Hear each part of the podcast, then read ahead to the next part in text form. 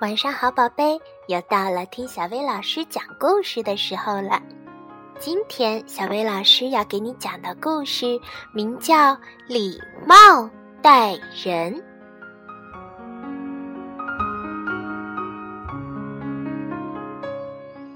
熊王国深处有一条金色的土路，路边有一座大树屋。大树屋里今天出了点问题，礼貌问题。贝贝熊一家的礼貌问题是，他们常常忘了礼貌。起初只是偶尔忘记了说请或者谢谢，后来是粗鲁的一把推开而忘了说请让一下。再后来是伸长胳膊咬对面的花椰菜，而忘了说“请递给我好吗？”熊妈妈不知道这一切是怎么开始的，但有一点她已经知道的很清楚，那就是。不管什么原因，贝贝熊一家已经变成了推搡、骂人、粗鲁无礼、吵闹不堪的地方。饭桌上情况就更糟了，争抢东西、狼吞虎咽、用食物打仗，在桌子底下你蹬我踢。当然，熊妈妈也想方设法的纠正他们的行为。他哄劝过，责怪过，大吼过，也向熊爸爸求助过，而熊爸爸只会拍着桌子大吼大叫，丝毫不管用。熊妈妈可不愿意家里再这样下去了，她受够了，一定得改改了。可有什么办法呢？改掉坏习惯的最好办法是养成好习惯。他想出了一个主意，找了一块大大的硬纸板和一支马克笔，在上面写道：“贝贝熊家庭礼貌公约。”写完后，他召集大家来开家庭会议，让熊爸爸和孩子们看公约。公约引起了大家的注意。公约上列着熊妈妈想让大家改掉的粗鲁行为，还列着惩罚办法：干家务活，如果忘了说请或者谢谢，就得打扫前楼梯；推搡了别人，就得拍打两个脚垫儿；骂人就得打扫整个地下室。孩子们叽叽喳喳地抱怨起来：“妈妈，这不公平！”熊妈妈说：“依我看，是你们不公平，对自己不公平，对别人也不公平。礼貌就是对人公平体贴，礼貌很重要，有助于我们和别人友好相处。要是没有礼貌，妈妈说的对极了。”熊爸爸打断了熊妈妈的话。熊爸爸，谢谢你的鼓励，但打断别人的话是公约上第三个粗鲁的行为，惩罚是打扫一楼的灰尘。说着，熊妈妈递给他一把鸡毛掸子。小熊哥哥说：“嗯，看来妈妈是动真格的了，咱们也得想个对策。”不然，一大堆家务活就等着咱们了。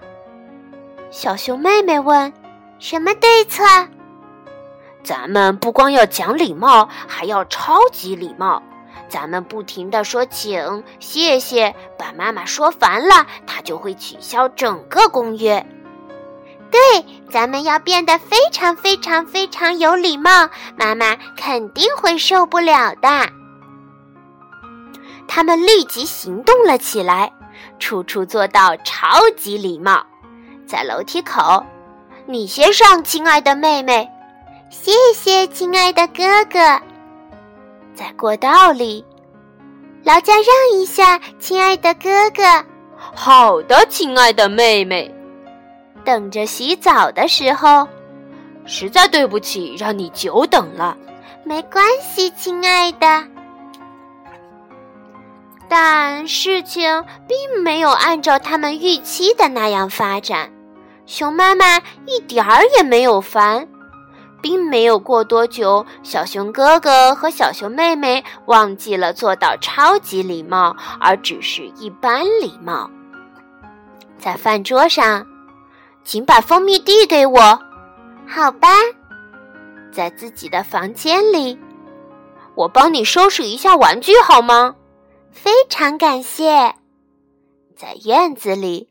哎呀，对不起，我不是故意撞的。没事儿，不疼。还是熊妈妈说的对，有了礼貌，一切都变得那么融洽了。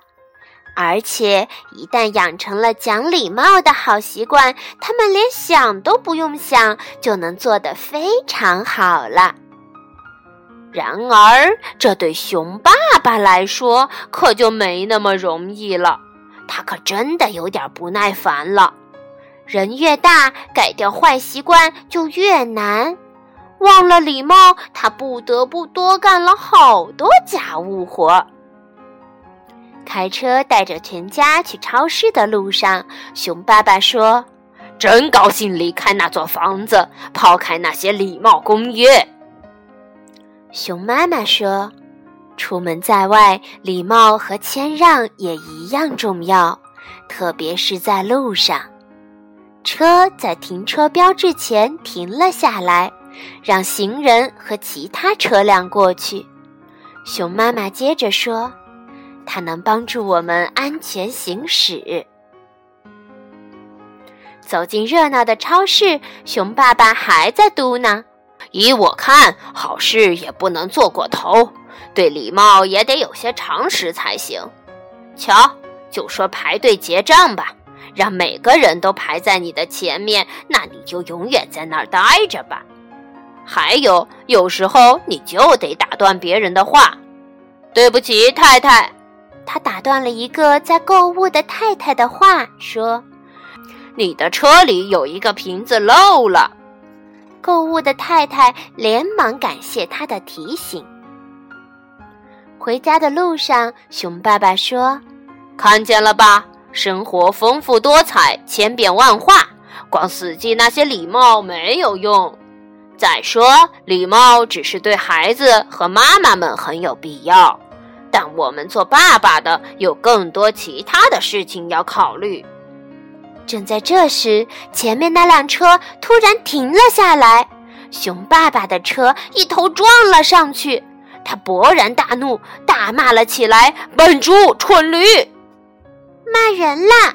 小熊妹妹提醒他：“对骂人的惩罚是打扫整个地下室。”所以，熊爸爸把牙咬得咯咯响，闭紧了嘴巴，不作声了。幸亏他闭上了嘴。因为从前面那辆车上跳下来了一个大块头，怒气冲冲地走了过来。不过，那个人看到熊爸爸这么彬彬有礼，他意识到自己也应该有礼貌。他解释说：“一只鸭妈妈领着一群孩子横穿马路，他不得不来了个急刹车。”他和熊爸爸各自看了一下碰撞的部位，没有什么损坏。他们继续上路了。熊爸爸说：“我早说过，任何时候都不能忘了讲礼貌，这一点很重要。谢谢你，孩子，是你提醒我要讲礼貌。千万别客气。”小熊妹妹礼貌的回答。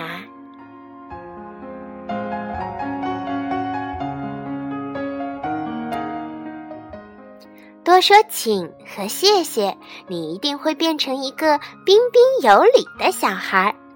好啦，今天的故事就到这儿了，晚安，宝贝。